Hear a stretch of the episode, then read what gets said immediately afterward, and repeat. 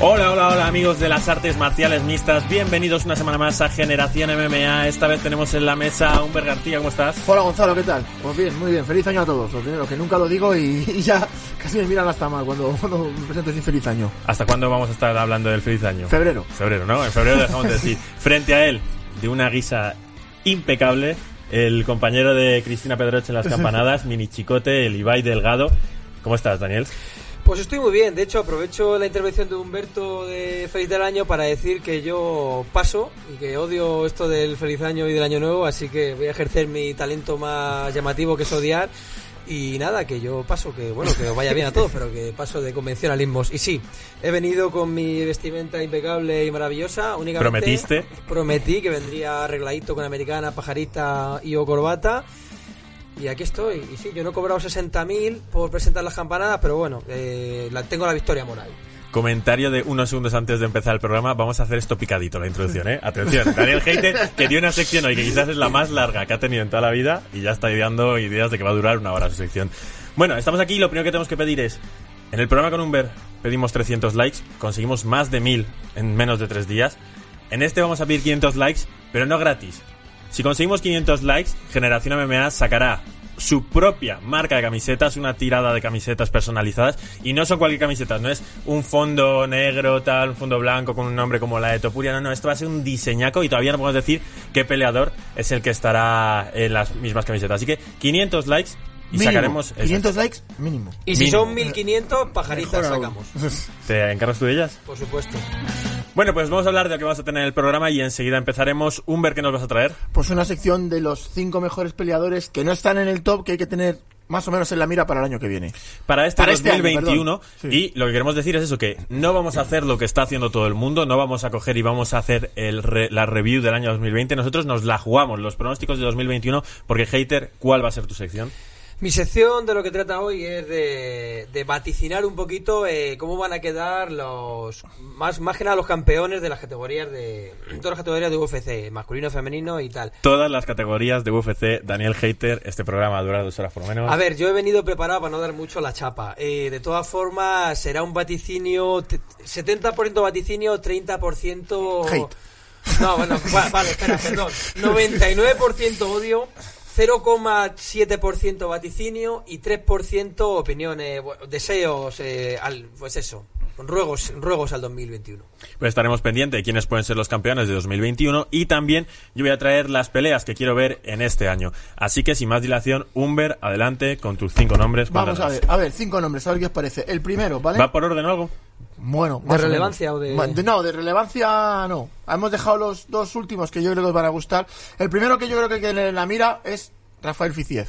Bueno, Vale. sois muy fans de ellos, Sí, de sí, él, sí. perdón. Sí. Hizo muy buena última pelea. Un peleón tremendo, yo creo que es, es va a ser, va a ser importante en la división. ¿Sabes? ¿Contra quién le ves próximamente? ¿Qué tipo de peleador podría Le veo perdiendo con Joel. Le veo, perdiendo con Joel a tope, le veo perdiendo con Joel. A pesar Estaría de- muy bien, ¿eh? Joder, te- escucha, Que se sería, vamos sería la- vamos, sería brutal. Sería brutal. Vale, yo creo que es un peleador que hay que tener en cuenta, muy fuerte, tiene un striking brutal.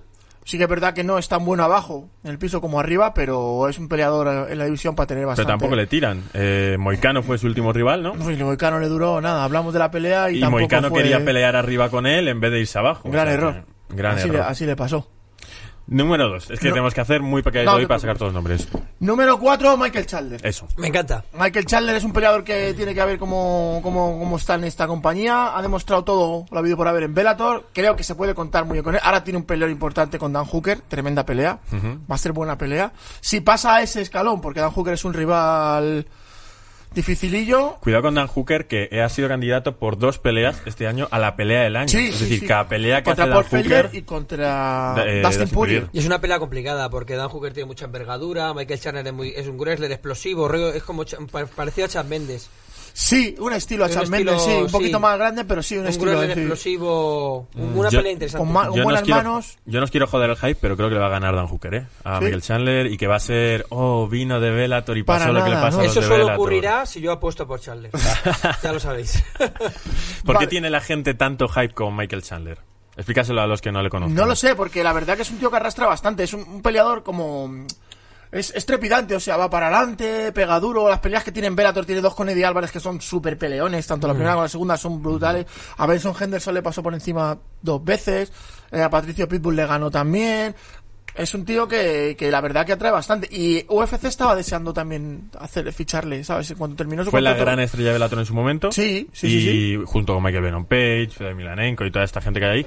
Y ahora por fin ha recalado en UFC y de primeras ya se le quería poner un nombre grande. De hecho, se habló de pegarse con Justin Gaethje, se habló Sí, de pegarse y, con y- nombres. y- y le metieron de, de reemplazo para la pelea de McGregor. Sí, en la Sí. isla de... Con- eh, contra Fire- que el tío llegó y sin o sea, hizo el corte de peso y todo, o sea, el tío profesional al máximo, o sea, lo hizo lo hizo de coña sin, sa- o sea, sin saber si iba a pelear o no, llegó, cortó peso, se presentó allí y luego Hombre, es que es una oportunidad. Imagínate que se quede Cerrone.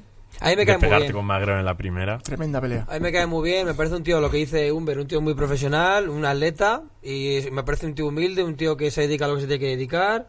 Me- a mí me parece, a mí me encanta. Ojalá llegue muy lejos porque es un poco atrevido decir quién se merece o no se merece. Pero Guardar para esto mí, en la retina que Dani, que Dani está mostrando amor. Quiere a alguien, Y no, y Dios la Daniel del Lover. Será el Luke, la pajarita, ¿qué será? Debe ser que me está estrangulando. no le llega la sangre al cerebro. Vale, número 3, Kevin Holland. Oh. Creo que ese chico va va a hacer peleas importantes este año. O sea, yo le veo como una especie, a ver, salvando las distancias, un nuevo John Jones. Uh, yo, uf. Pero la has ¿Sabes? puesto, la nuevo puesto John un poco Jones. lejos, ¿no? A lo mejor, como gente que es medio poco relevante. Yo, oye, no le veo tampoco como para no ser súper relevante. Hombre, No. después de estas cinco victorias de este Ah, año. Es que, a ver, empezó como de, de, de- de parche y ha ganado cinco veces. Es verdad que lo ha hecho bien y tal.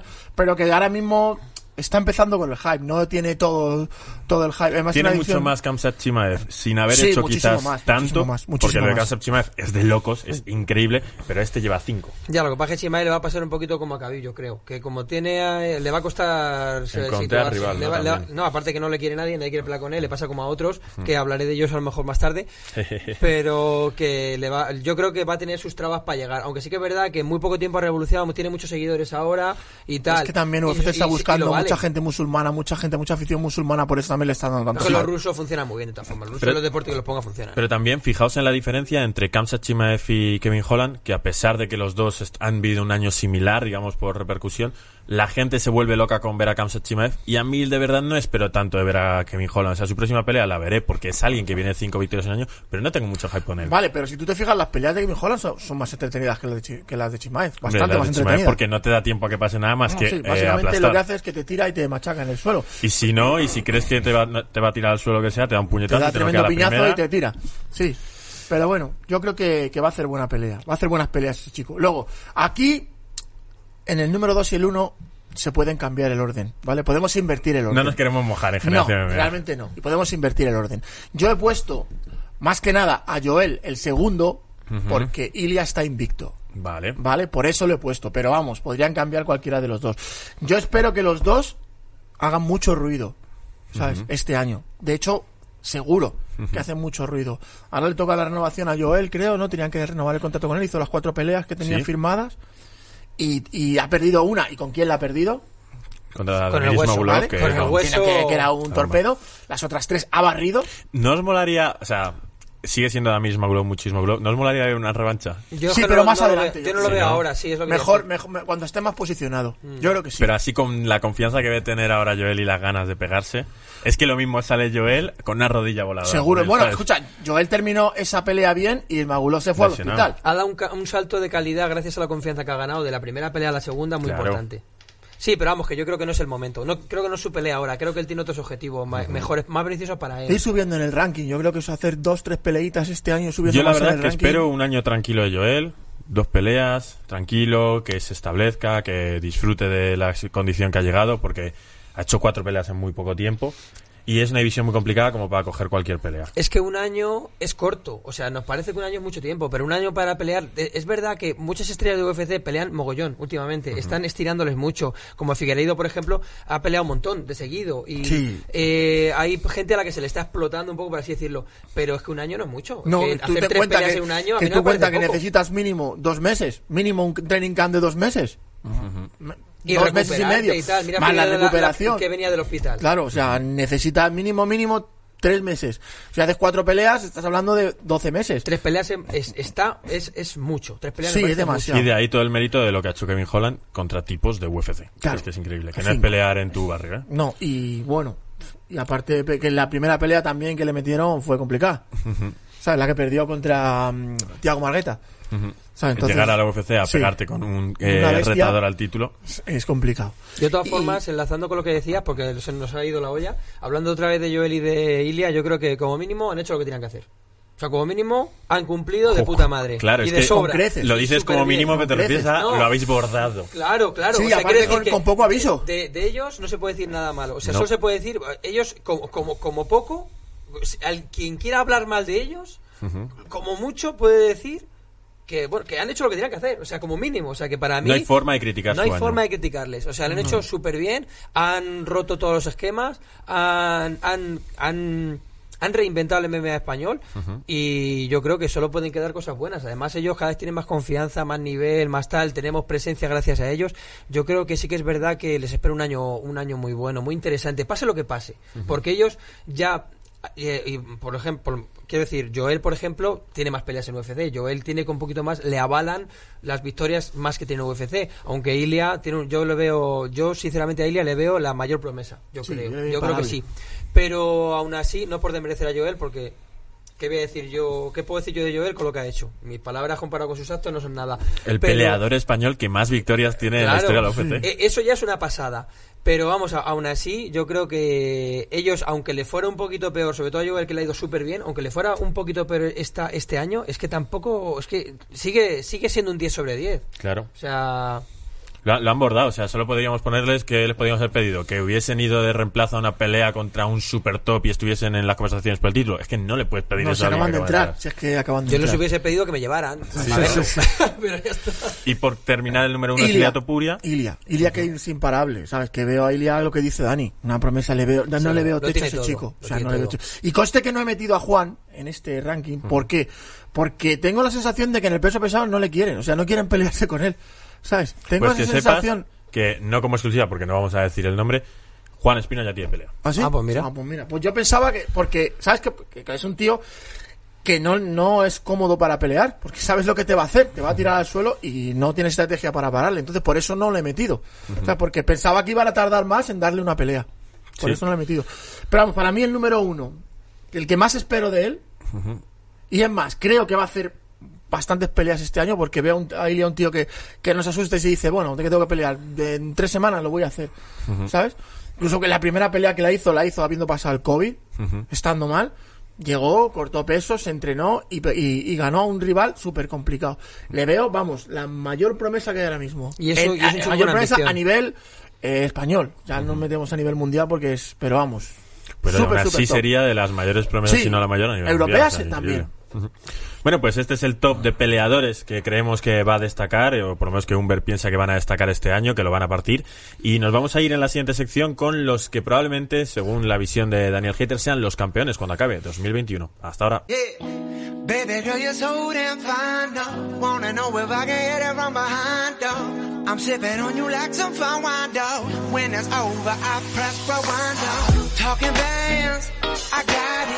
Bueno, estamos aquí para la sección más breve del programa, ¿no? No, no es así. Eh, Daniel Hater, es broma todo esto. Me encanta que hayas venido así. Es, eh, me, me está incluso acomplejando un poco. Sí, a mí también. yo Pero eso no pasa un los días. zarrapastroso. ¿Solo, solo pasa hoy? Tengo un zarrapastroso. Por lo menos no es como, no vienes como viene César, Pero- que se le venía en tirantes, ¿sabes? Pero está bien. También puedo, ¿eh? A ver, ¿cuál es la sección o el outfit que vas a traer? Lo que más te apetezca hablar. El outfit, pues yo le dije peligrosamente a Gonzalo que tengo un pijama de esos de cocodrilo, de esos de primar, que tiene la capucha con el hocico. Yo me vengo de, de- me vengo de cocodrilo. Como te bajes con Eh, el coche. Vamos a hacer una cosa. Como te Ahora- bajes de tu coche vestido así, te van a parar. vamos, en Sí, cualquier pero si tú has visto mi coche, ya me paran Por eso, siempre. por eso. Vamos a hacer una cosa. Ya hemos pedido los 500 likes, que si nos los dan sacamos eso. Si conseguimos 100 comentarios, vienes de cocodrilo.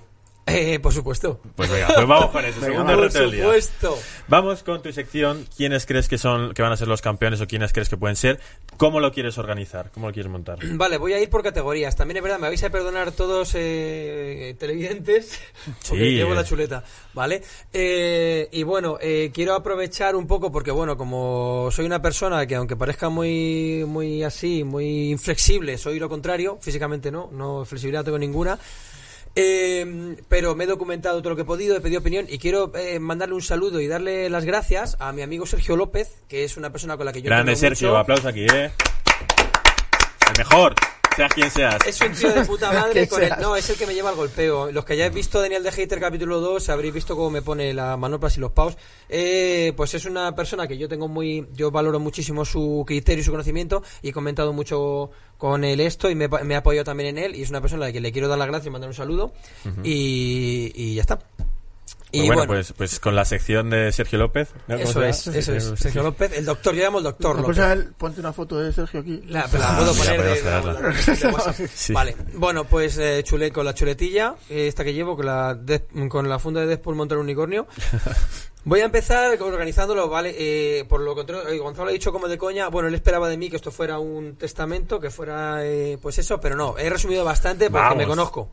Me conozco. Pero bueno, voy a empezar por categoría flyweight. Aquí tengo una chuletilla un poco para acordarme un poquito de lo que tal. Eh, bueno. Tenemos yo- de fondo a Davison Sí, sí. Figueiredo contra Brandon Moreno. A dos de guerra. Eh, bueno, Dios de guerra, el yo- esta es una esta es una división que para mí es fácil. O sea, yo Vale. creo que Figueiredo no tiene rival ahora Uh, mismo. ¿No ves a Brandon Moreno ganándole una revanchilla? Yo creo que Brandon Moreno tuvo su oportunidad porque Figueiredo había salido del hospital. Pero yo le veo físicamente es el mejor.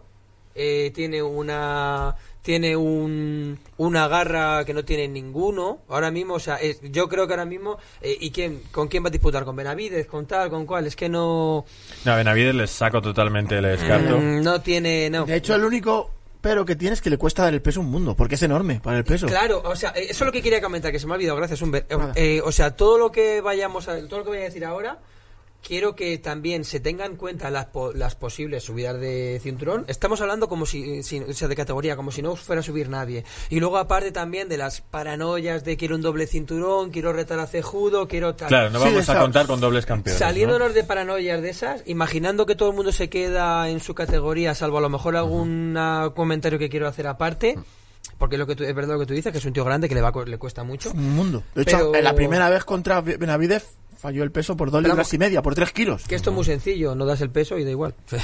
Te pides el cinturón, pero bueno. Claro, y una, y una cosa, Cody Garbrandt, que sabíamos que iba a pelearse con Davison Figueiredo, ¿le ves capaz de ganarle? Es que Cody Garbrandt es uno de mis peleadores favoritos, pero no Madre sé. mía, cuánto amor está destilando este te digo, hombre. me eh, gusta el rollo que eh. Tiene 2021. según, según se mire, según se mire. Eh, Cody Garbrandt lo que pasa es que para mi gusto, aunque es un gran atleta y es un tío con muchas cualidades, yo le veo un poquito limitado en cierta... O sea, que al final es un tío que le ha servido su estrategia de a mí no me tumba nadie, yo tumbo a todos, le ha servido y pero le ha dejado de servir. Y también es verdad que Cody Garbrandt estará pasando una etapa complicada porque él también, pues claro, yo soy peleador, yo sé lo que pasa cuando pierdes una pelea, dos y vienes a estar invicto, pues habrá tenido que reinventarse, recuperar su confianza. Entonces es un tío que ahora mismo yo no le veo súper mega favorito. De hecho, incluso te digo más, está en una división muy jodida. O sea, el Bantamweight ahora mismo está muy De disputado. bueno, se está entrenando ahora con el, con el, profe- con el entrenador de, de Frankie Edgar, de Eddie Álvarez también está entrenando, que es un entrenador de boxeo, de golpeo bastante, bastante bueno. El problema de Cody Garbrandt, como yo lo veo, es que expone demasiado. Sí. Es quiere, lo que digo, quiere que pegarte tanto confía mucho que expone en que él no demasiado. se cae. Y le han noqueado lo que tú dices, le han noqueado dos veces igual. Claro, Con la misma y mano. mismo. Claro. Y confía mucho en que él no se va a caer. Entonces yo por eso tampoco le tengo muy en, en los tres favoritos, aunque es un tío que te pega una hostia y familia de luto también es verdad. Sí, independientemente viene a hacer uno de los caos del año. ¿Sabes? eh, contra Sunsao creo que fue, o sea que Sí, bueno, sí, sí. le veremos probablemente después de Brandon Moreno contra Davison Figueiredo. Y es un tío súper talentoso. O sea, yo aún le clasifico en Bantamweight, ¿eh? pero por eso no he hablado de Laura. Pero yo es un- es súper talentoso, pero vamos, que le veo más limitaciones que a otros.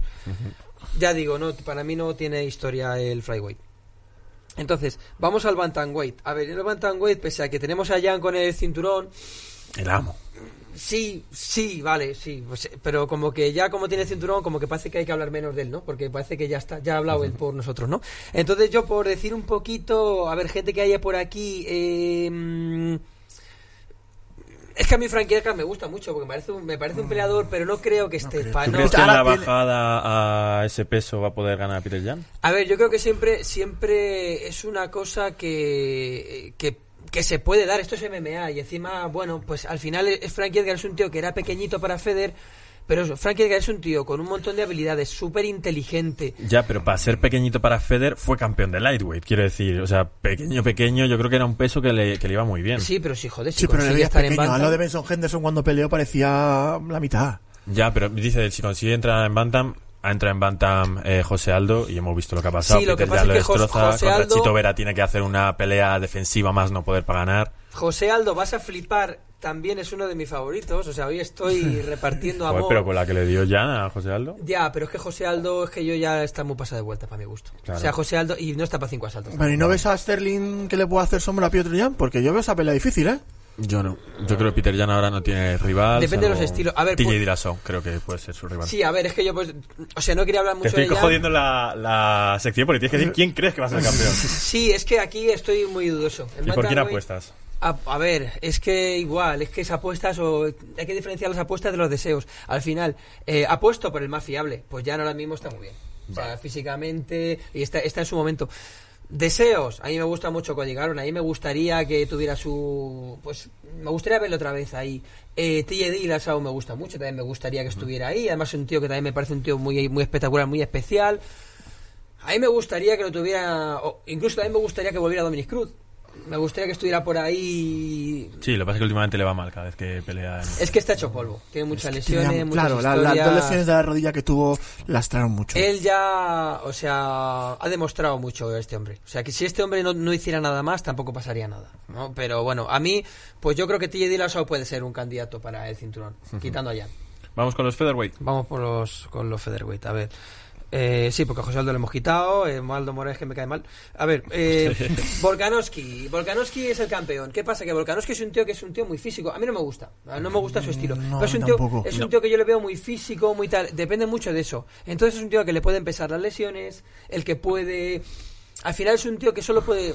Vamos, dentro ya sabemos que todos son muy buenos, pero que es un tío que es su herramienta para resolver. O sea, le veo poco más. Yo apuesto, yo creo que vais, os va a no sé si vais a estar de acuerdo, pero os va a gustar. Yo apuesto por Brian Ortega. Vamos, vamos, vamos. Ese peleador Yo, sí que es espectacular. Yo creo que De hecho, yo creo que la última pelea contra. Pero ¿cómo le van a dar una tercera pelea más Holloway? Yo creo Joder, que han Brian peleado Ortega. Cormier contra. Pero tienes que ganar una de las Pero dos es que la última fue un robo a todas luces. Para mí fue un robo. Para mí ganó Max Holloway esa pelea. Pero vamos. ¿Cómo aguantas que alguien diga que un robo en UFC con lo fanboy que eres? No puede No, ser. yo qué sé, ¿no? Pues los jueces siempre pueden Se equivocarse. está- Uy, mira, les está ablandando Gonzalo. Vale. Oye, es un programa de amor, lo has iniciado tú, no te, no te mosques por ello. Vale, eso es verdad. Tendré que asumir mi culpa. Pues yo apuesto por Brian Ortega porque Brian Ortega ha demostrado que se puede reinventar, reinventar o sea, 180 grados. A mí me ha gustado. A mí nunca me ha gustado Brian Ortega, pero ahora sí. ¿A quién ganó hace poco? Ah, sí, al Corean Zombie. Sí. Y Sí, ganó no, arriba. Te ganó Sí, bien. y, y con un radical de pero golpeo. tengo que volver otra vez a decir que Max Holloway tremenda paliza le pegó. Yo es que para mí en ese peso, ese peso está hecho para Max Holloway. Pero está un poquito para abajo, ¿eh? Holloway ya. Está un poquito ya... Eh, eh. Bueno, no sabría decirte. Yo no lo, no lo enterraría. Holloway no, tiene pero que 29 se le está años, dando un creo. poco peor. No, sí, como, como otros de los que hablaremos más adelante. Pero que al final, bueno, es un tío que... Es que no es por la edad, sino es por todo. Ese tiene el cinturón, ya no lo tengo, ya tal. A lo mejor la gente... Yo qué sé. A lo mejor pierdes el espíritu de... A lo mejor pasas. No sé, es que... Por eso digo que irte de una división o de, una, o de un circuito de competición no depende únicamente de tus circunstancias físicas. También No, es claro. que tú pases la, la actitud mental pasa mucho también, claro. Y Entonces- tú ya has tenido y no quieres más. Entonces apuestas por Brian Ortega y ¿cómo crees que le puede ganar a Volkanovski? Porque desde luego derribarle no le va a poder derribar. No hace falta, le puedes arrancar un pie sin derribarle. Escúchame, T-City, triángulo. Sí, sí, o O la famosa guillotina que su momento. saltando. Al final es, es como lo de Khabib. Khabib es muy pesado y al final te lo va a acabar haciendo. Porque es que no va a parar. No va a parar. Y Brian Ortega es un tío que se ve que ha desarrollado muchas habilidades. Entonces es un tío con un registro. Es un tío que a lo mejor, pues a lo mejor a Volkanovski no le hace frente en el golpeo, eh, pese a la envergadura y a todo. Pero a lo mejor, al tener un suelo que da mucho miedo, De, de la y- división yo creo que es el y- mejor. Y, un, y un golpeo muy decente, yo creo que es un tío que tiene herramientas. A mí me gustan los peleadores, lo he dicho varias veces en el programa, me gustan los peleadores con herramientas. Siempre apuesto por el que tiene más herramientas. Siempre le hago perder porque apuesto por él. Pero siempre apuesto por el que tiene herramientas. Vale, perfecto. Bueno, ya tenemos tres categorías, solo faltan 11. 25. No pasa nada, vamos rápido. A ver, eh, bueno, lightweight. Eh, voy a poner un dedo aquí, ¿vale?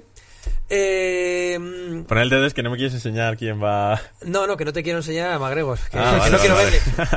vale. Entonces aquí tengo una circunstancia especial. Eh, si. A ver, si Disney reescribe el guion y, y Khabib vuelve a pelear, va a ganar él. Vale. Entonces, ¿qué pienso yo?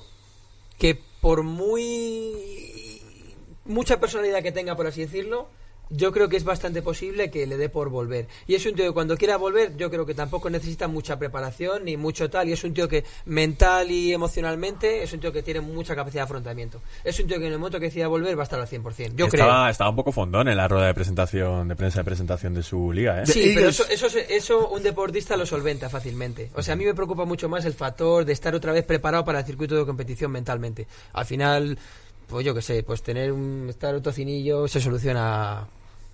Cuando es un atleta, se soluciona cuando se quiere.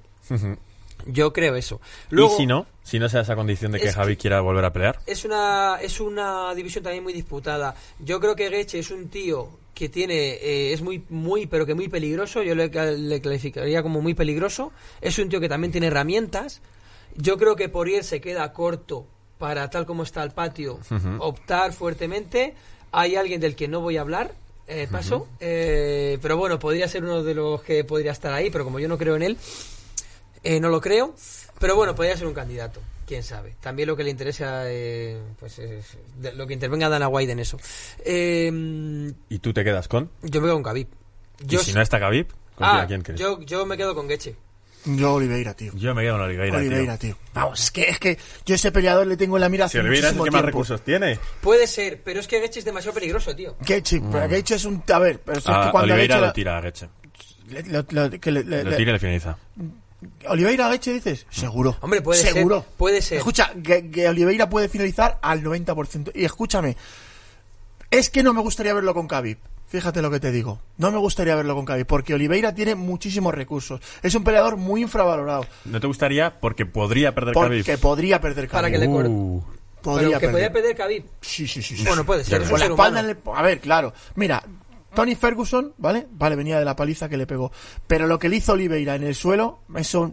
Estás hablando de un cinturón A Tony. Ferguson dices. Sí, pero es que yo Tony Ferguson yo no le cojo como ejemplo de nada, porque Tony Ferguson como es un tío tan inestable, como es un tío que tal y como es un tío con tantas habilidades. Sí, pero Sí, es un pero- tío que pero tiene es- Ya es que ya herramientas. va a Sí, sí. No, sí, sí. pero eh, o sea, él tiene recursos, pero para mí Todos. Tony Ferguson no es una persona, no es una persona, no es un- no es como Khabib, no es fiable. Vale. Es una persona que te puede hacer un un peleón que te cagas o te puede hacer el ridículo más espantoso. Vale, tú, Porque- escúchame, tú eres peleador, tú lo Sí. sabes. ¿Con quién prefieres pelear? ¿Con un tío que sabes exactamente lo que va a hacer o con un tío que no sabes lo que te va a hacer? Porque yo esa gente que que, me, que no sé lo que va a hacer me pone no la quiero ver- no la quiero pelear. ¿Sabes no qué quiero pasa? pelear. Eh, eh, Prefiero un os- tío que sepa exactamente lo que va a hacer, aunque me gane haciendo lo que va a hacer a un tío que no puede pelear arriba, eh, me va a tirar abajo, empieza a hacer giros, empieza a hacer historias porque no te deja, no, tú no puedes hacer esa pelea. Encuentro mucha lógica en lo que dices, pero también, por otro lado, o sea, yo prefiero, en este tipo de casos, yo prefiero más fijarme en mí que en el otro.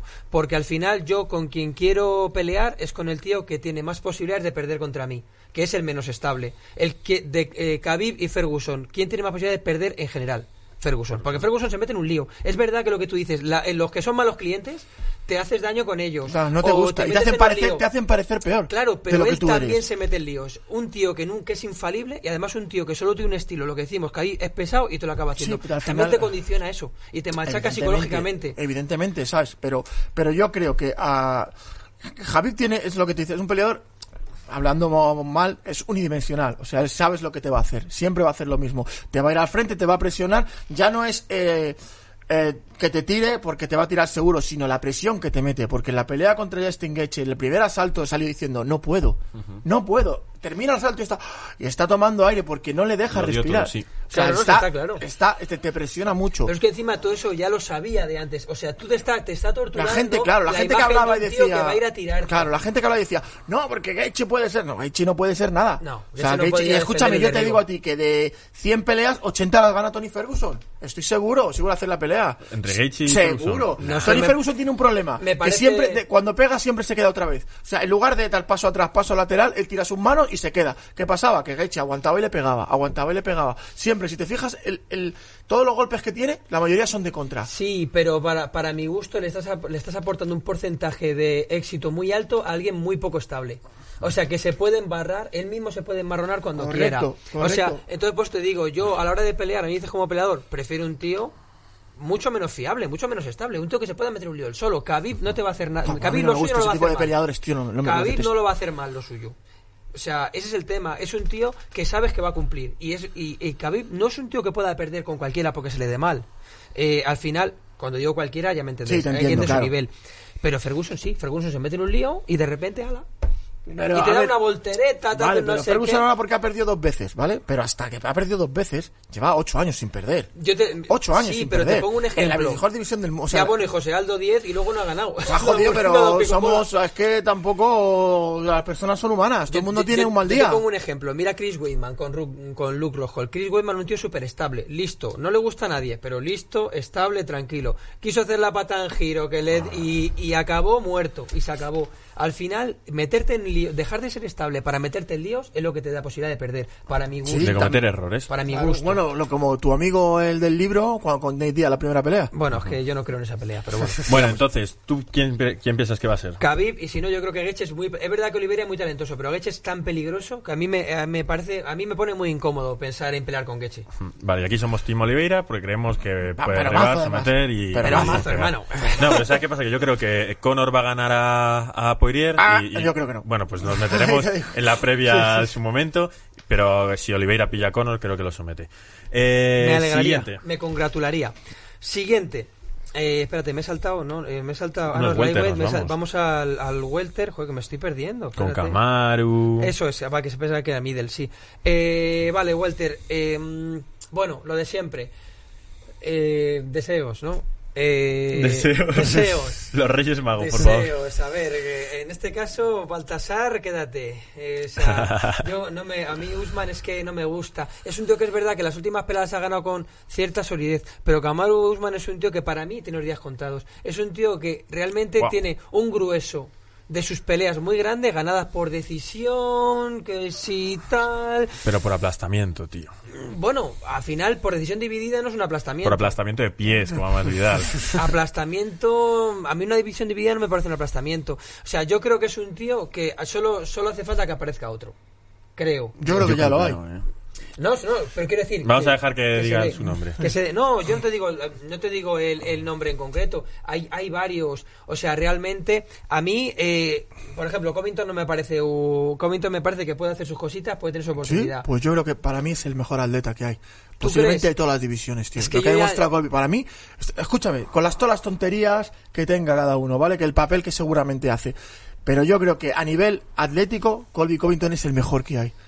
Mejor cardio, tiene un boxeo raro pero pega, mejor lucha, mejor ground control, para mí A es ver, el mejor. puede- puede ser, De hecho, eh, le rompió la mandíbula en el segundo asalto y aguantó tres asaltos más. Pero yo es que contra no le un veo tío que es un muy gorila. centrado. Yo no le veo muy centrado, yo no le veo mucha mentalidad. Que a lo mejor luego es un papelón, como tú dices, 100%. Yo creo, vamos, yo creo que sí. Pues yo creo que el peso del personaje que tiene sobre él le hace entrenar todos los días con mucha intensidad. Quiero decir, como tiene eso de que todo el mundo le odia, siempre va a querer demostrar. Nunca se le va a quedar eso de, "Buah, ya estoy, ya, ya, pero he esa el presión título. también desgasta. También es, es que es, es la, digamos que es el, es el precio a pagar, es el peaje por ser un bocazas. Que la gente se te va a echar encima. Es como cuando tú en un trabajo dices, yo es que soy el que más trabaja, esa tía que van a mirar. A lo mejor el, el del lado de ti trabaja menos que tú, pero el que trabaja poco vas a aparecer tú solo por hablar. Pero, yo, presiona. pero por ejemplo, veo a, Usman como que en algún momento podría dejar de entrenar todo lo fuerte que entrena o, o dejarse un poco. No veo a Covington dejándose para nada. Mm, Puede ser. Y entonces, yo, por... pienso lo mismo que tú. Veo a Colvington no, no le veo no le veo aflojando, tío. No, pero porque le tiene que cerrar la boca a mucha gente, tío. Sí. Entonces, por aquí vemos a Colby Covington como posible campeón. En una revancha contra Usman, por ejemplo. Sí, sí. Por aquí que vemos. Pues me, me- me voy a meter en un lío. A ver. Porque estoy hablando de la gente poco estable. Ah, Estoy diciendo que no me fío de ellos. Pero ¿quién se os ocurre que voy a decir? Jorge Masvidal. Sí. Seguro. Yo creo que Jorge Masvidal puede, puede ser esa persona que, que, que dé el, el, digamos, el más uno, que, que, que mm, rompe esas victorias apretadas que tiene Usman. El que dé un puntito más. Mira, yo, Yo- te digo ahora, yo me, ve- me como decía mi padre, me juego corderos contra pajaritos a que Colvington le pega. Muy a mi pesar, le pega una paliza a Jorge Masvidal como no se la han dado. eso es lo que quiero decir yo. A Jorge Masvidal, ojalá sea el campeón Ojalá, de la división, ojalá, ojalá, sea ojalá. de todo, Ojalá. pero Covington le pasa por encima, Usman le pasa por encima, y me da la sensación que eh, Gilbert Barnes también le pasa por encima. Es posible, es posible. Pero es medio deseo, medio... Pues por deseo- ahí, ver, por Por deseo, estamos en el mismo barco. Esto Estamos es muy tres. cariñoso y dejadme.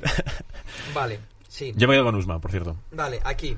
Aquí yo Middleweights. me pasa igual en middleweight. Me, me- em, deseo. Tengo muchos deseos. Bueno, aparte que yo creo que Israel Adesanya mm, no me podría caer peor ni aunque violase a mi madre ante mis ojos. O sea, Joder, Pues sí. tú. o sea que Ay, ese sí, ha estado muy bien, ¿eh? ahí lo he soltado. Está en el top 1 de hateo de, de Es- Daniel Hater. Es que está, es que McGregor a Desaña, rápido. está muy fusionado. Di Es una- di uno de los dos. Están ¿Quién te cae juntos. peor? Eh, eh, están, están, Pues rápido, no lo pienses. ¿Quién te cae peor? eh, a McGregor. Vale, perfecto. McGregor me parece más dañino para el, para el mundo. Vale, yo eh, lo siento por todos, yo apuesto por eh, por eh, Whittaker. Porque Whittaker pasa un poquito lo que ha dicho Humber, ¿no? Es no, lo has dicho tú, que es joven. Todavía es muy joven. Sí, todavía. Eh, Holloway joven. Whittaker es un tío que es verdad que depende un poquito de la continuidad que le dé, porque es verdad que es un tío que después de grandes victorias, peleas como la de Joel Romero, que eso no deja indiferente a nadie, o sea, No, no todo- inocua todo- esa pelea, te que ha hace pasado por al Romero- cuerpo. Eh, es un tío que es verdad que, que joder, eh, a mí me ha, de- ha demostrado mucha entereza estando ahí arriba y que, y que deje de estarlo y ahí siga. Ha demostrado mucha entereza y yo creo que es lo bastante joven como para tener aún más que decir y para poder incluso demostrar que es mejor de lo que es todavía. Y me parece igual, otro tío con un montón de herramientas, un físico brutal, súper valiente, sufridor, y es un tío que tiene un talento especial para salir airoso de situaciones muy complicadas, de estar a punto de tal y salir eh, bien parado de, de situaciones malas, me parece un tío fundamental. Paulo Costa me parece que es un tío que está muy limitado. Es un tío que eh, tú le ves físicamente y da mucho miedo, parece un tío muy fuerte, muy tal, pero me parece que está muy limitado. No creo que esté para... Me parece el contrario que Whitaker. Whitaker tiene muchas herramientas, Pablo Costa tiene muy pocas. A mí, yo deseé con todas mis fuerzas que Pablo Costa ganara de Sania. Seguramente después empezaría a odiar a Pablo Costa. eh, después de eso. Pero. Mmm, Whitaker. Yo me quedo con el Whitaker. ¿Tú con quién te quedas? Adesanya. Yo no veo a Adesanya perdiendo. Yo también. ¿Creéis que Kamsat Chimaev tiene algo que decir en esta...? Ah, bueno, sí es verdad, sí es verdad. Lo que pasa es que igual que Humber la ha clasificado en gente que va a hacer cosas pero no muy top, ta- o sea, igual que a mí en mi opinión personal, me parece que Humber se ha quedado corto diciendo eso. Yo creo que es quedarse, es pasarse mucho decir que va a estar con el cinturón. O sea, y no porque no tenga calidad, sino porque no tenga oportunidad. Porque ahora mismo tiene un récord feo, raro. eh, o sea, mm, no sé.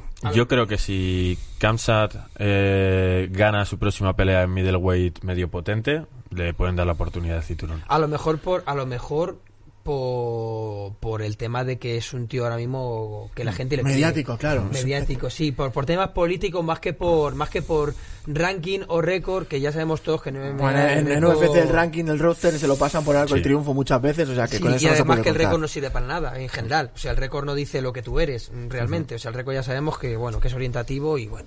Yo también me quedo con Adesanya. Vamos con los light heavyweight y aquí, por mucho que me hayas dicho tú, sí que hay que meter a Adesanya en la ecuación porque tiene combate por el título contra Jan Blakovic.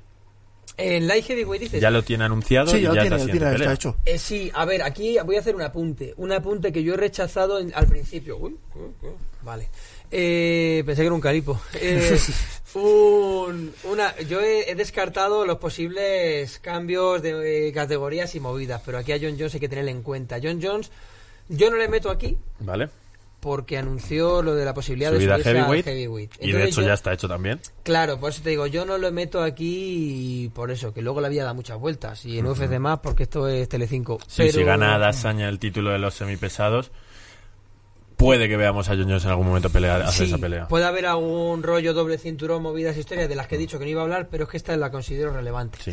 Eh, y bueno, eh, eh, Light Heavyweight, eh, sí, a ver, es que es otra categoría que también es complicada. No, porque no tanto como Heavyweight, porque vaticinar un, un cinturón Heavyweight es una auténtica tiro al aire. Aquí es no tanto, pero sí que me sigue pareciendo complicado. Y me parece que está disputado. Me parece que hay gente muy buena, ¿eh? A mí me gusta mucho Dominic Reyes, me parece muy bueno. Me parece muy bueno. Eh, eh, luego, Joder, pero Blackovic le noqueó. Sí, bueno, pero te digo lo Eh, sí, mismo. pero Estamos hablando creo de que Heavyweight, sí. es que es Sí, una cualquier, mano puede cambiar. y Eh, ah, no tanto como Heavyweight, pero sí. Pero fíjate, para que cualquier mano pueda cambiar y sin embargo hayamos tenido un John Jones tanto tiempo, vale, que John Jones es el mejor de la historia para muchos. Mm, para es que John Jones está tocado con la varita mágica. Cuando nació le dijeron, tú vas a estar por encima de todo el mundo. Y tocado con otras cosas también, y ¿eh? tocado por la varita falopela. Pero que aparte de todo eso, eh, John Jones se fue a la serie. Eso, o sea, y hasta hoy, de todos los peleadores que hemos hablado, ¿cuántos fueras de serie, de cuántos fuera de serie hemos hablado como John Jones hasta ahora? Pues de pocos, de Khabib y a lo mejor Figueiredo José puede Aldo. ser. Sí, pero José Aldo ya está, ya no está. Sí, pero en su momento Eh, también sí, lo era. Bueno, Sí, pero empecemos también a había menos- no gente, menos competitividad que ahora. Yo también a Alexander Rakik le veo muy bien. Sí. Me parece un tío muy competente. Y también es un tío que, que tiene mucho que decir, yo creo. Eh, pero como campeón, Una cosa es que demos golpes sin querer, pero que le pongas a tizar al micro, tío, eso ya es... vuelto a dar. Eh, sí, a ver, yo creo que también eh, Blackovic tiene mucha posibilidad de quedárselo. Sí. Yo creo también. Sí, yo lo, yo lo creo. Yo me quedo con Adesanya. Yo con Marreta. Uh, Yo es que a Desanya... ya le noqueo Marreta. Yo con Marreta. Yo desde que se fue John Jones, creo que Marreta es el, es el perro grande. Es posible, pero es que un año, antes hemos dicho que es muy corto, pero también es muy largo. Entonces, O sea, inicialmente en la pelea entre Adesanya y Blackovic, ¿quién crees que va a ganar? Es que ahí tengo un deseo demasiado fuerte ahí. Pues en 10 segundos tienes que pensarlo. A ver, no lo sé, es que es muy difícil, es muy difícil, porque es lo, es lo de siempre. Adesanya también es un tío que ha demostrado ser He estable. dicho 10 segundos, tío, ¿por qué me está contando? Es que no quiero decirlo. A ver, Adesanya peleaba en kickboxing en más de 100 kilos. ¿vale? O sea, no es una división que le va, a- que le va a resultar Y tiene extraña. envergadura para ser competente. Y yo, en condiciones normales, creo que Adesanya le va, le va a sacudir a Blackovic. Vale, pues partiendo de eso, a mí me da la sensación de que Adesanya gana esta pelea contra Blackovic y no vuelve a defender ese cinturón, hace primero una pelea en medio, se acaba el año y Adesanya campeón. Bueno, yo voy a apostar por Adesanya, ¿vale? Pero porque cuando apuesto gafo. Ah, muy bien. Vale. Eh, y va- vamos al heavyweight, que el heavyweight lo que he dicho es un marrón. ¿Tienes también las peleas femeninas? Sí, por supuesto. Pues métete en las femeninas primero y lo dejamos el heavyweight como Es muy más fácil las femeninas. Para mi gusto muy fácil. Bueno, es que la femenina, eh, aparte, a pesar de que es un, de que ahora mismo en, en este deporte en concreto, que es del que hablamos más que nada, eh, la- las mujeres tienen una presencia cada vez más importante y yo cuando veo peleas femeninas las veo con la misma emoción que si fueran masculinas y eso no me pasa en todos los deportes. Eh, Nos acabamos de ganar el sello de aprobación.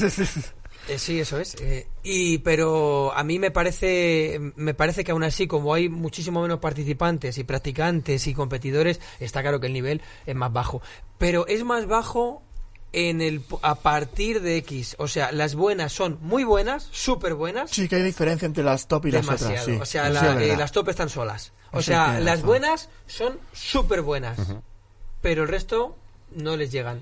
Están muy lejos de las súper buenas. Entonces, eso hace que para el consumidor medio sea atractivo, por así decirlo, porque hay hostias, y, y al consumidor común le da igual que gane siempre la misma. A nosotros sí que nos gusta ver gente de calidad que, que, afron- que, que enfrente y que, y que comprometa a los campeones, ¿no? Y con esto quieres decir que tu campeona de peso featherweight es... Amanda Nunes. Amanda Nunes, todo lo pensamos indiscutiblemente. Y la campeona que po- cuánto. podrías No, acudir pero, o hasta sea, Israel a es- Desaña, Amanda Nunes, yo creo. Lo- Si lo- se en mi defensa quiero decir que demasiado poco rollo estoy soltando. Y quiero decir en mi defensa otra vez que este rollo que he dicho, como es extrapolable a las categorías femeninas en general, pues no tengo que decirlo más veces.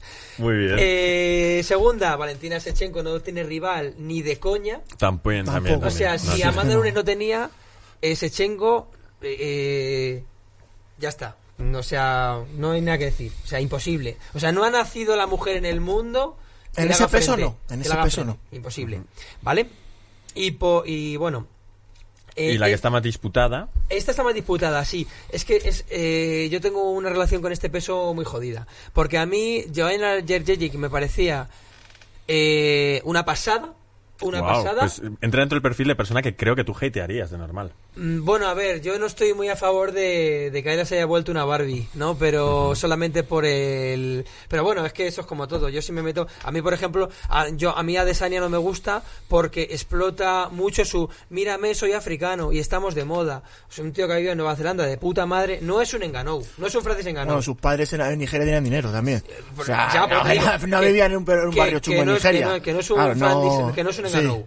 ¿Sabes? Enganou sí es un tío que le ha pasado mal. El otro es, tengo en el pecho broken native, hola, miradme, soy africano. Eso me jode. Joder, tío, pues me parece una tontería que te jodas. Pero bueno. Ya, pero me jode que explote, que o sea, que quiera ir de moda, quiera, quiera explotar, eso, de Black hola, soy tío. Oh, yo es que he sido muy pobre, y mírame, por eso no me gusta. Y entonces por otro lado también pasa un poquito, no me gusta la gente que, que es tan yo por ejemplo, yo soy un notas en este programa y en mi vida, ¿sabes? Yo, pero porque Eres coherente con tu notabilidad. eso es. Eh, a ver, simplemente, pero esto es una opinión, simplemente. Es, es como yo lo veo. O sea, uno no vale menos como peleador por eso. Pero, o sea, y por eso tú dices que yo tal vez hatearía a Joana. Sí, tal vez la hatearía, pero como peleadora me parece una pasada. Me parece buenísima. Me parece que tiene una, un, un golpeo terrible. Luego, en el suelo no se le ha visto lo que tiene. de- algo- no sé si tendrá nada, pero como tam- también ha defendido muy bien los derribos, se ha levantado. Ha hecho su pelea muchas veces. Yo las peleas con Namayuna, voy a decir Namayunas, que el otro día se metió Ine Maeso conmigo por decir Namajunas. voy a decir Namayunas. Eh, es que las, no- es que no me las creí esas peleas. Es que no me las creí. Es que yo no me creo porque re- ¿Por qué realmente no te creíste esas Pues, pues le peleas? di una tunda las dos no, veces, tronco. no me creo que Joanna Jędrzejczyk sea una tía que llega al suelo y palmee en el suelo para que la dejen de pegar. No me lo creo. Y menos por el orgullo de campeona que tenía. Y encima estamos hablando de una tía que de mano sienta de culo dos veces a otra tía. Vamos a ver, en el, en el deporte femenino, la, o sea, en, en estas categorías, cuando, las, cuando una mujer con la, con la calidad de fibra de una mujer tumba a otra dos veces, la sienta de culo con una mano y en un peso tan bajito. Cuando eres muy buena.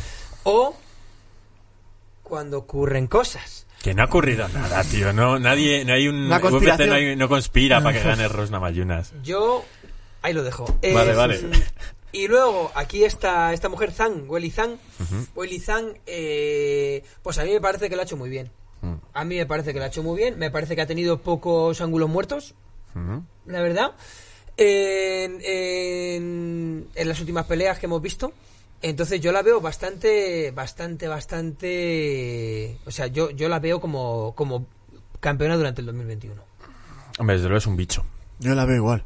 O sea, Esa- aparte que creo que la van a cuidar mucho por el mercado asiático. Ah, eso está claro. O sea, la van a cuidar un montón, pero no la veo rival. Pero de momento, la rival que va a tener es una tía que tiene una capacidad de pegada de precisión que es capaz de sentar tías en ese peso. Es Rosna Mayunas. Yo, eh, o sea, no veo esa pelea fuerte, no veo esa pelea, no creo que... la, ¿No crees que Rosna Mayunas no puede creo. ser más No, rápida, más precisa, A lo mejor mejores ángulos? Te sorprende, sí, pero es la que la veo eh, muscularmente la veo mucho más grande. a Pero Willy. fijaos que Johanna le dio guerra de cinco asaltos a Whaley. Ganó perfectamente Whaley, pero fue una guerra de intercambios totales que podría haber Sí, pero es que estás hablando de a los Jędrzejczyk, o sea, que es una que es un top, Claro, no le dio pero a estamos hablando de una que le ha dado dos palizas a... Sí, pero esto, Esto no es una- una una ciencia exacta, tres, claro, esto no es una ciencia Pues yo, exacta. o sea, creo que Weili Zhang es la mejor peleadora que hay, pero estratégicamente a una pelea creo que Rosana Mayunas le puede hacer la pelea a Weili Zhang, puede estudiarla, puede ver la forma y golpear y no ser golpeada. A una pelea puede pasar lo que tú dices. El problema es, ¿aguantará eh, Rose la pegada o la fuerza, el empuje de, de Willy Zhang? Pues no, no, no, No la verdad lo dudo. A ver, yo creo que como en todos los pesos femeninos eh, hay una hay una un dominio claro, pero no tan claro como en las demás. ¿vale? No, no, las otras dos están muy claras. Y ya Y está. nos vamos a ir al peso pesado, hacemos un momento una fe de ratas, estamos hablando ahora del peso paja femenino, antes Valentina Shevchenko era el peso mosca y Amanda Nunes la vemos como campeona en las dos divisiones. Sí, sí, o sea, Amanda Nunes ahora mismo es un bicho. Sí. Y con el peso pesado, aquí hay tres nombres. Amanda Nunes también. También. No, la, la namajuna va a ser. Ay. Eh, a ver, eh, es que esto es un tiro al aire. Es que esto puedes decirlo, pues se pueden decir muchas cosas. Pues yo creo- lo tengo muy claro, Yo, yo creo que Miocic es un tío que, pues igual, pues eh, es un tío dentro de lo inestable que es el peso pesado, lo veo bastante estable. Eh, luego en Ganao está mejorando un montón, o sea, ya no es fuerza bruta como era antes. Joder, pero de momento las peleas que está haciendo son de pura fuerza bruta. Sí, porque al final la cabra tira al monte. Es lo que hemos hablado antes, eh, fuera de cámaras, de, de otro tema. Es que cuando tus recursos técnico-tácticos se agotan, tú tienes que ir a lo que te da. Sí, a lo- a lo, tu- a lo que te suele dar eh, resultados. Y, si eres un borricazo, ¿por qué no? No está mal aprovecharlo. O sea, el, el deporte de, el deporte general, el deporte de contacto, que es el de que hablamos ahora, tiene un componente físico muy grande. Eso es innegable. Entonces, eh, abusar de tu físico no es malo. O sea, está bien. Claro, si te quedas ahí es una limitación que te estás poniendo, pero yo creo que en Ganou, pase lo que pase, yo lo estoy viendo mejorar en los demás aspectos. No me parece que me parece que, que tiene más posibilidades que antes, yo le veo. Yo me estoy imaginando, ahora me dices tú el tuyo, Humber. Yo me estoy imaginando a John Jones pegándose con Enganú y le sale John Jones a cuatro patas y Enganú ya no sabe qué tiene que hacer en la pelea. Le sale eso que hacía John Jones Sí, de ya avanzar raro, ya así, sí, raro, raro, no nada sé más qué, de que salir. te voy a ir. Y ya Enganú dice, a ver, ¿cómo se pelea esto? Sí, ¿Qué lo que pasa es que al final es lo que decimos, que como es, un- es una división en la que la fuerza bruta es tan importante y él tiene tanta fuerza, o sea, es, es tan bestia, eh, pero claro, es que eh, estamos hablando de John Jones. John Jones es un tío que yo lo que creo, eh, aunque ya lo es, es un tío que yo si fuera él, mi ambición o mi objetivo a seguir sería ser leyenda, al final. Ser leyenda del todo, ya es leyenda, ya, ya lo he dicho, pero al final es un tío que, bueno... Sí, pero que no hubiese discusión. Ni claro. Khabib, ni que decir, Mighty yo- Mouse. Claro, porque él, como ha tenido tantas críticas, que si el doping, que si tal, que si no ha ganado Cormier de verdad, que es que estaba dopado, Mm. él al final, pues querrá, pues como pues el rollo David Meca. Me voy a ir a, a A Mallorca hacer nadando. cosas locas. Pues claro, entonces, eh, salvando las distancias, ¿no? Entonces, eh, a ver, John Jones es que es un tío que, que va a hacer un buen papel siempre. Mm. Porque lo hemos dicho antes, es un, es un privilegiado, es un fuera de serie total. Entonces, por supuesto que es que, claro, no me quiero meter en, en historias. Si no la lía, para mí es mi favorito, para ganar. Si no mete la gamba. Ah, pensaba que te quedabas con Enganú. No, no me quedo con Enganu. Solo vale, me vale. estoy reconociendo el potencial de Enganu y aún así Miocic me parece que ganaría Enganu. Y Porque entonces más- nos quedamos con Mios y con John Jones. yo me quedo con John Jones. Yo creo que Miocic es la pelea por el título de John Jones. Porque Miocic, dentro de que el peso pesado es muy inestable, me parece un tío estable. ¿Y tú cómo lo ves? Miocic, yo creo que el mejor ¿Tú es crees Miocic. que Miosic? Yo creo que el mejor es Miocic. Es más, yo creo que lo que has dicho, que sale John Jones haciendo así la araña y Enganú, y veo a Enganú sin un ojo. Veo a Jones estirando la mano, yendo a pegarle, todo bruto, y sin un ojo. Un ojo fuera. Es que estoy seguro. O sea, yo para mí el mejor es, es, es Stipe Miocic. Por encima de John Jones. Sí, sí, Pero sí, el mejor, mí ¿a qué te refieres con el, El mejor? mejor. O el que tiene más opciones de ganar. El que tiene más opciones de ganar. Porque el mejor, porque al final hablando de herramientas, que me encanta, me voy a tener una A caja ver, de herramientas el próximo día. a ver, Hablando de herramientas, sí, pero, eh, me parece que tiene para- mejor, que tiene más John Jones.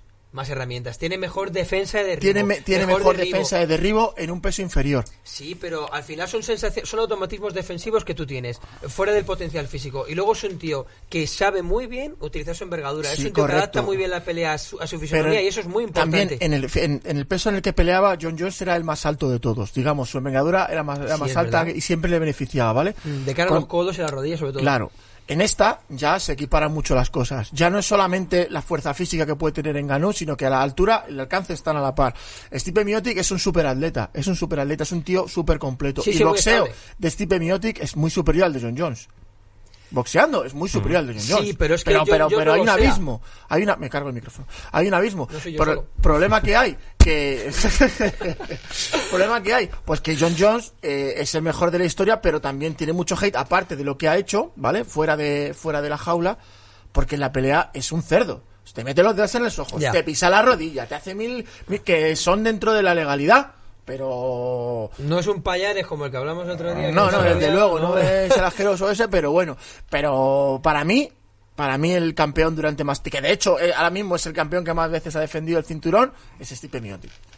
Es estable, yo estoy de acuerdo. Me da la sensación que si se pelean, eh, si John Jones hace una pelea con estrategia, lo llevaría al suelo y creo, imagino que ahí John Jones podría someter a Miosic o ganarle por ground pound. No lo sé. Por Es que- ground and pound, quizás, someterle, lo veo Tú complicado. hablas del boxeo de Miocic, pero es que John Jones no boxea, no hace boxeo. Es que No. John Jones tiene un codo y no y no es por la sí, pero no, o sea, es por la envergadura, pero no, también es valiente, también sabe cómo hacerlo, también se tira, te tira un gesto en giro, tiene una se- es el como lleva tanto tiempo desarrollando esos golpes tan extraños y tan peculiares, Sí, tiene pero- mucha confianza Pero también en ellos. es que no se parece en nada al John Jones que de la primera pelea contra Cormier, por ejemplo. Le veo mucho más lento, menos Claro, preciso. claro, ya pasa también. Pero también, mira, si ¿quién no ha sido estuviese igual de los que más le han complicado a John Jones? Los que más ha sido a, eh, Gustafsson en la primera pelea y Dominic Reyes. Los dos tienen un boxeo súper bueno. Sí, los eso es dos. verdad, eso es verdad. Los dos tienen un buen boxeo. O sea, mucho mejor boxeo que él. Y son los que más le han Pero complicado la pelea. tiene mejor boxeo que ellos. Yo creo que sí. Sí, bastante mejor. Yo creo que va- el boxeo de Miocic es el mejor. A mí me gusta mucho el de Reyes. Me gusta mucho el boxeo de Pero Dominic los Reyes. dos tienen eh, mu- mucho mejor boxeo que John Jones. Porque este Daniel Cormier tiene el volado este que te pega, es una cosa rara. No, pero bueno, no, bueno, me- no, no me hagas, no hagáis opinar de una leyenda que ha sido doble Sí. campeón de UFC. Pero bueno, para mí, no, yo creo que en una en pelea, en una pelea, eh, John Jones, este, Miocic, yo creo que apostaría mi pasta por Miocic. Bueno, pues aquí tenemos bastante división. Dos John Jones, un Miosic y por tu parte, si Enganu la lía, pues genial, ¿no? Podría ser campeón. Es que eh, esto No, se- no me digas, esto iba a cerrar la sección, por favor. O sea, mira, Sí, ha no. acabado la pelea de Figueiredo Sí, contra... no. ha sido 40 minutos de sección, ¿sabes? Escucha, eh, pues te esperabas más. O sea, que date cuenta con un canto en los dientes. Solo quiero decir. Este programa se empezó a grabar en... En 2020. en 2020 esto es MMA y esto es heavyweight. O sea, que todo puede pasar. Ole, qué buen cierre. estamos. Y ahora nos vamos con la siguiente sección en la que iré las peleas que creo que van a suceder en el 2021 y las que más espero. Hasta ¿Ah, que hay ahora. más?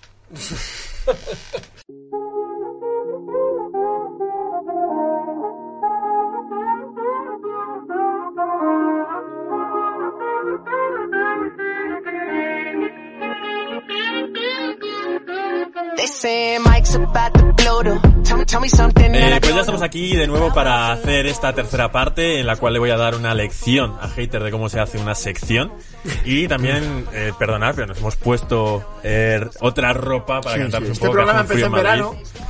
Sí, sí, claro. Antes de empezar no habían bajado las temperaturas. Estamos anunciando, estamos anunciando gas natural. Estamos haciendo el anuncio. Bueno, eh, vamos a hablar de las peleas que yo quiero ver y que son probables que pasen o que se podrían dar. Eh, lo primero que digo es voy a quitar españoles, porque yo cuando veo una pelea de españoles siempre me apetece más que ver cualquier pelea de cualquier otro. Y ya no me estoy refiriendo al MMA nacional, que también disfruto un montón y que deberíais hacerlo, sino que si hay una pelea de Juan, de Ilia o de Joel, yo voy a estar taquicárdico. Es que esa se asume que Todos. queremos ver todas. No, no queremos ver sus peleas, queremos ver todas. Queremos que peleen en todas. ¿Y sabes con quién me pasa lo mismo? Con Conor McGregor. Así que también le he descartado, ¿vale? No meto a Conor McGregor porque es verdad que a mí, Conor contra eh, Getche, Conor contra Poirier, Conor contra Nate, Conor contra Khabib, esas peleas me van a llamar más la atención que casi cualquiera, ¿vale? Ahora que estamos en terreno. Hoy que tenemos una cámara fija podríamos haber jugado, hecho más juego, ¿no? Con esto le muevo la, la cabeza a John Jones. Yo sigo insistiendo que la cámara fija hoy nos beneficia. Así salgo yo todo el rato. Es que menudo piquete que llevas. Así que vamos a hacer unas menciones honoríficas de ciertas peleas que me gustaría ver. Utilizo yo también la chuleta. eh, yo sin pegatina. Por favor, hater, por favor. Una pelea que me parece que me gustaría ver, que sabéis la habilidad Topuria, pero no le meto, es meter a Kron Gracie y a Bryce Mitchell pegándose por tener un jiu-jitsu super pro ahí. Buena pelea. Buena pelea para el que le guste el jiu-jitsu. El Yushu que está resurgiendo, ¿eh? Está resurgiendo. Y se ha- había dicho, se decía ya comúnmente que era me va muy... a joder la sección, me la va a hacer larguísima, tío. Joder, que iba a hablar Quiero de que Joel. broma, venga. Iba a hablar de Joel. No, que el Jiu-Jitsu está resurgiendo. Se había desechado un poco, se había sustituido el por el gran pound tacaño de controlar y pegar, porque destruir es mucho más fácil que construir. Y al final ha llegado gente como. Afortunadamente podemos poner a Joel de ejemplo, de que, oye, llego y te finalizo. Te miro y te finalizo. Y eso está muy bien. Yo creo que también eso pasa mucho porque eh, al final el público de MMA se vuelve más experto, los que eran casuals ya ven todos los eventos, los que veían todos los eventos ya ven todo el evento completo y al final pues te das cuenta de que el Jiu-Jitsu también tiene muchas cosas que, que ofrecer y es más entretenido. Entonces yo creo que Bryce Mitchell pelee contra quien pelea va a ser muy entretenido contra Kron Gracie sería bonito de ver. Sería ya te digo pelea. que me gustaría ver o a Ryan Hall también esa pelea o a Ilia Topuria por una cuestión de Jiu-Jitsu. Eh, siguiente pelea.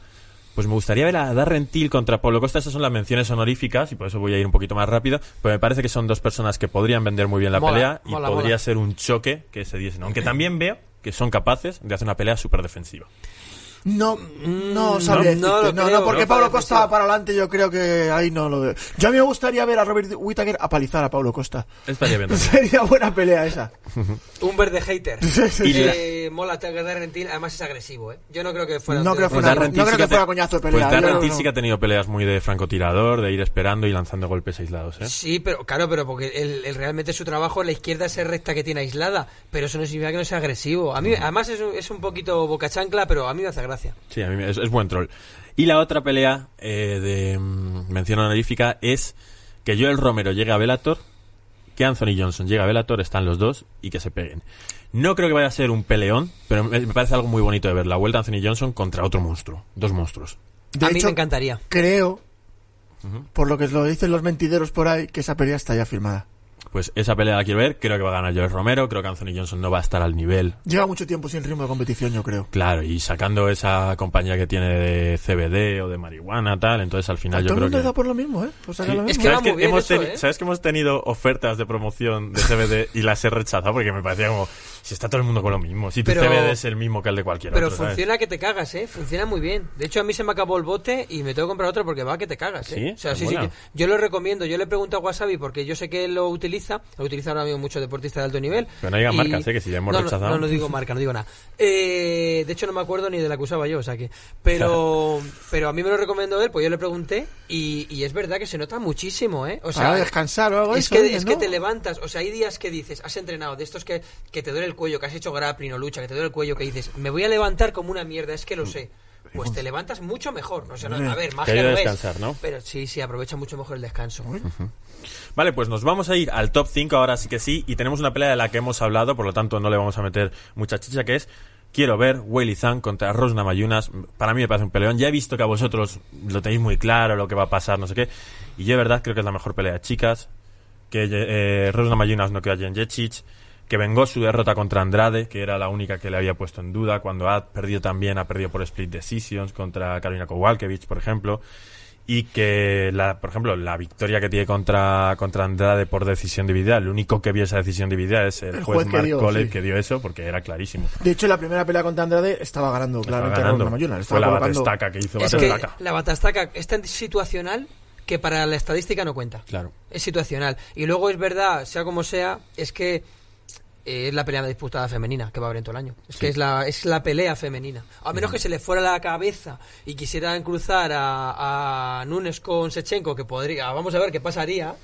Y esa que sí que tiene más posibilidades que aunque sean dos victorias de Amanda Nunes porque es lo que hay que hacer para dar un poco de entretenimiento Es que es lo que pasa cuando las que están arriba son tan, tan, tan autoritarias. O sea, se cargan a todo el mundo. Si no quieres hundir las dos divisiones, tendría que Tienes- hacer esa pelea, porque si no... Claro, tienes que sacar la chicha de algún lado, porque es lo que digo, a lo mejor el consumidor medio le da un poco igual, pero el consumidor más que está un poquito más metido cada vez más, que entiende más de esto, eh, no se conforma con esta las destroza todas, busca un poquito ese rollo. Y lo de los dobles cinturones, pues se ha hecho por. Es, es un tema que se ha hecho por, por los espectadores, no se ha hecho por Claro. los deportistas. Sí, sí.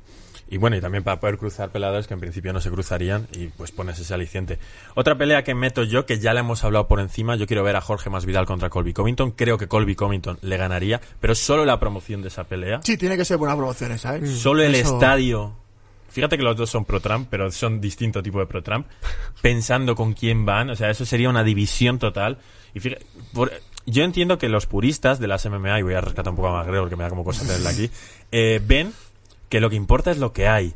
Que gane el que el peleador menos carismático, porque ¿para qué tiene que salir de la jaula? Decir, no, sé? no, no. A veces hay peleas que lo que mola es ver el, el ambiente. El Claro, todo el hate que hay, que hay anterior, eso está muy Claro. bien. Y es que aparte, eh, lo que hablabas tú antes de Adesanya, ¿vale? Esto es un negocio. No, no, sí está claro. O sea, por eso me callé ahora. Por eso me y callé Colby. Covington era, a- antes, estuvieron a punto de echarle, aun teniendo un récord inmaculado, Y se empezó a y se vender. empezó a y vender y, ahora le, se, se lo rifan, ¿sabes? Y es, es simplemente saberse vender. Sí, está claro. Sí, tú, tú tienes que saber eh, para qué estás ahí. Y estás ahí para que la organización gane dinero. Generar dinero. O sea, es, eso es lo que hay. O sea, si tú quieres comerte una sopa, coges una cuchara, no un tenedor. O sea, tú tienes que utilizar Depende cada cosa cómo para sean lo los que es. fideos también. Eso es verdad. Eso es verdad. Ya sabemos que a Bumber le gustan gordos. Claro, claro, sí, yo soy más de cazar que de pescar, sí. Bueno, lo que tengo que poner es un pequeño pero a esta pelea, que es que me gustaría que eh, tuviesen como una norma escrita de si no finalizáis la pelea, no, co- eh, no cobráis. Porque es que es increíble eh, lo que me decepcionó la pelea de Masvidal contra, contra Usman y no me gustaría ver una pelea con clinch eterno en la reja. Pero eso fue más culpa de, de Usman que de Masvidal. Si es que es lo Claro, que digo claro, yo de claro. Guzmán, que es que es como que va muy justito, como que le falta un poco más. Pues por eso digo que me gustaría que en esta pelea hubiese algún tipo de acuerdo de contrato que si se finaliza la pelea cobran cuatro veces más, Yo- que al árbitro le dijesen cuando Yo creo que haya en esta mucho pelea no va a hacer de- falta ningún contrato. Yo Creo que los dos se tienen bastante, bastantes ganas en uno al otro. ¿Tú no le ves pegándole a Covington a Masvidal pero en la reja? No, haciendo no, gran no, no, de no. abajo. Yo creo que no. Yo creo que van a ir los dos para adelante a sacudirse. ¿eh? Yo Pues soy me alegro. partidario de incentivarlo más que de decirles que no les pagan. Yo creo que es mejor Ya, ya, decirles por supuesto, por supuesto, por supuesto. Vamos con la tercera pelea. Esta sí que os va a sorprender un montón. Es que yo creo que todavía nadie la ha pensado en el mundo de las MMA. Homer de Dictator. Ah, no. Hater contra. Tony Ferguson contra Nate Díaz. Es una pelea que a mí me gustaría Ah, yo ver. tampoco la he pensado. pelea, tío, es sí, un peleón, sí, es verdad, tío. eso es verdad. Tony Ferguson contra Nate Díaz a día de hoy.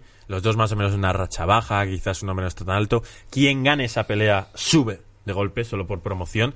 Y me parece que se van a pegar arriba. Y si la pelea llega abajo por si acaso, es otro espectáculo. También. Sí, sí, sí, sí. O sea, le falta la parte de en medio. Pero tanto arriba como abajo, además que es que a ellos les da igual subir en el ranking. Si es que ellos no van a optar a ganar, si es que ellos están ahí por, por, por otra cosa, ellos molan, están ahí porque molan. Entonces, ¿qué más les da a ellos subir en el ranking? Sí. O sea, no estamos hablando de eso. O sea, es lo que justamente es tu sección, es una, es una, son peleas guays. Ujú. Esta es una pelea super guay y no lo veo muy complicado, quiero decir. Aquí No, aparte ahí habría un cheque importante Lo para único que por, el- muy por ranking está muy por encima de Ferguson ahora mismo. Por ranking. Bueno, dos derrotas. Eh, Nate Díaz, sus últimas peleas son derrota contra McGregor, victoria contra Pettis, derrota contra Masvidal. Quiero decir, el ranking no varía mucho. Lo que pasa es que creo que Nate Díaz ahora mismo se considera un welter, pero bueno, un peso intermedio, lo que sea, por sacar Pelea pactada. Podría ser catchweight. Pelea, pelea, pelea pactada. Sí. La siguiente no lo hemos comentado hoy, pensaba que iba a salir quizás uno de estos nombres en tu sección, pero ya está bien, queremos ver Sabid Magomed Saripov contra Jair Rodríguez.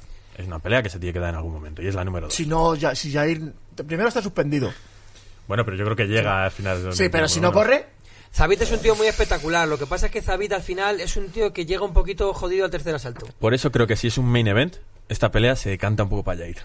Hombre, claro, si es un main event seguro. Porque a cinco asaltos, si a tres se ve perjudicado, a cinco más. ¿Esta es tu top 1? Este es mi top 2. Vale, pues antes de que digas el top 1, me llevo guardando esto. Eh, Espero has- que no sea una hostia. eh, no, que Gonzalo ha dicho, ha hablado de alguien que se va a Velator de UFC en vez de alguien que va de UFC a, a- o sea, de Velator a UFC, qué bien, ¿no? O sea, A en a a a pero, pero ¿qué, qué mención ha hecho? Joel Romero. Ah, Ah, vale, vale, vale, vale. Ah, o sea, no, que has superado tu fanboísmo. Sí, Ah. hemos mencionado Bellator de vez en cuando sale, ¿no? Es una Oye, empresa, y la ¿no? Pelea, entiendo. y la pelea Gonzalo Campos contra ¿Contra quién la quieres ver? contra contra quién podemos emparejar a A mí se me ocurre alguien, pero. No, yo, yo creo que, que no deberíamos hablar ahora de eso. Eh, Hater, la pelea va a ser contra ti porque no me dejas acabar la sección, macho. Pero pues tendremos que pe- pelarnos a besos, es lo único que yo quiero hacerte. bueno, pues te pones así, seguro que acabamos en eso. La pelea, que para mí tiene que ser la pelea del año, es ese John Jones contra Israel Adesanya. Eh, solo podría darse en, en peso semicompleto. No creo que Israel Adesanya vaya a hacer la tontería de ir al peso No completo. tiene sentido, solo No beneficiaría a. John Jones. Pero bueno, creo que es una pelea que tendría un hype increíble. Creo que John Jones sería favorito, pero Israel Adesanya boxeándole y pegándole eh, a John Jones sería muy divertido de ver. Yo, de, de hecho, yo creo que ganaría de Sanya. Bueno, Adesanya bueno, bueno, está Escucha, más- yo le veo más, con más Es que tools, Ade- con más herramientas. Ade- Ade-. Adesanya es que está en otro momento de su... Yo creo que lo, lo que les diferencia es el momento de que están en su carrera. O sea, Adesanya ahora mismo está en su mejor Y momento. 20 kilos de peso. Sí, bueno, pero que quiero decir, en el caso de que fuera lo más lo más aproximado posible, lo más parejo, al final Adesanya está en su mejor momento de la carrera y John Jones está cada día más lejos de Claro, estar en su el, padre tiempo corre a, a favor de Adesanya y en contra de Jones. Claro, eso yo para mí es lo que yo veo que le puede dar ventaja a Adesanya porque Adesanya sigue sin ser lo que hemos dicho antes, un ultra mega fuera de serie como John Jones. Bueno, pero desde luego lo que ha demostrado es que calla bocas, sigue con su récord inmaculado, sigue noqueando en las peleas más complicadas a Robert Whittaker, a Pablo Costa, sorprendió lo de Joel Romero, pero contra Joel Romero Fue nadie pelea- le una pelea que no... uf. Y bueno, y al final Israel Adesanya, eh, si probablemente, como pienso yo, gana a, a Jan Blakovic, va a tener toda la oportunidad de decirle a Jones, oye, que es el peso que dabas el año pasado, dalo. Hombre, sí, claro. Y además, si con todo soluciona con pasta, no te preocupes. Claro. Sí, sí. Lo que Pues- no soluciona con dinero, soluciona con más dinero. Eso es, eso es. Bueno, pues a todos los que habéis llegado hasta aquí, ya seáis de iVoox, ya seáis de YouTube, de Apple Podcast, de Spotify Podcast, chicos, es el momento de que digáis quiénes creéis que son los, los posibles campeones, qué es la, cuál es la pelea que queréis ver y quién pensáis que es el peleador que más va a destacar de los que no está en el top, top, top. Así que nada, dejad los comentarios. Tenéis que saber que si llegamos a 100 comentarios, eh, Hater viene vestido de de Cocodrilo. cocodrilo. Si llegamos a 500 likes, sacamos ropita nosotros. Pero tienen que ser comentarios positivos, no me insultéis, cabrones. Bueno, él es hater. Si recibe hate, vendrá con más hateo. No me gusta a mí que Probablemente me haga una odien. sección metiéndose con vosotros. No, ¿vale? no creo, soy muy cariñoso. Pues esto ha sido Generación MMA. Como ya hemos dicho, dale like, comenta, eh, compártelo con tus amigos y sobre todo con tus amigas. ¿no? Eso decía yo. pues nada, nos vemos la siguiente semana con la previa de Conor McGregor Pulgares Espera, arriba, espera, chicos. espera, espera. No, que broma. Son pulgares arriba, chicos. contra Dustin Poirier. Hasta luego. Hasta luego, chao. chao.